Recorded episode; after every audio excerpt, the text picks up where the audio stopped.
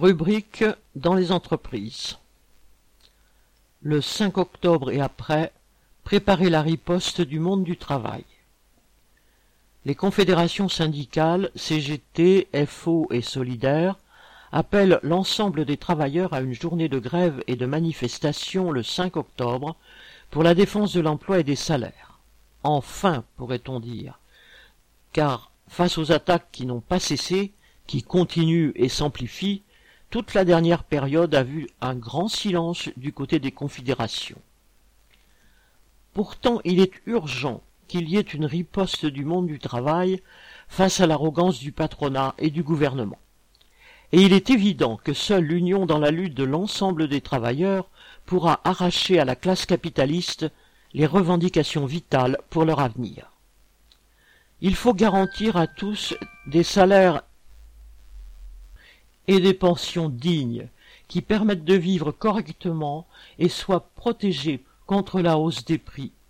Il faut garantir un emploi à tous, en travaillant moins pour travailler tous, avec les conditions de travail que les techniques du XXIe siècle permettent. Cela implique de prendre sur les milliards de profits indécents que de la classe capitaliste et d'imposer le contrôle des travailleurs sur cette économie en délire. Bien sûr, cela ne peut s'imposer en un jour ni en une journée de manifestation. Mais c'est la perspective qui doit être celle de millions de travailleurs et qu'il faut populariser, car elle est à la portée de la classe ouvrière si elle s'en donne les moyens. Prendre la voie des grèves et des manifestations peut permettre d'avancer vers ce but, même modestement au début. Mais il faut savoir où l'on va. Or, on peut se demander où veulent vraiment aller les confédérations syndicales, et tout particulièrement celles qui gardent le plus de force militante, la CGT. Car à peine l'appel pour le 5 octobre était-il lancé qu'on a vu fleurir de nombreux appels particuliers et des revendications au parfum corporatiste. Les salariés des hôpitaux, les retraités, les enseignants et d'autres ont été appelés chacun à des journées particulières, comme si, avant même le début de toute mobilisation, les dirigeants syndicaux tenaient à disperser au maximum les éventuelles réactions.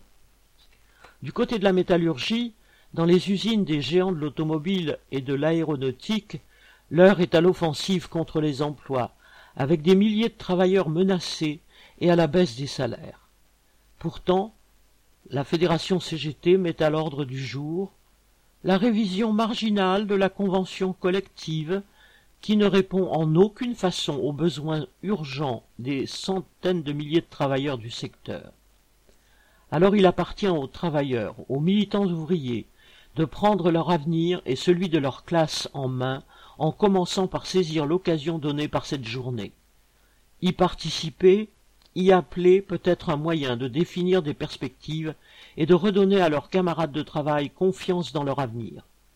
Face au plan de régression du patronat et de ses soutiens, la voie d'une contre-offensive de l'ensemble du monde du travail doit trouver son chemin. Paul Sorel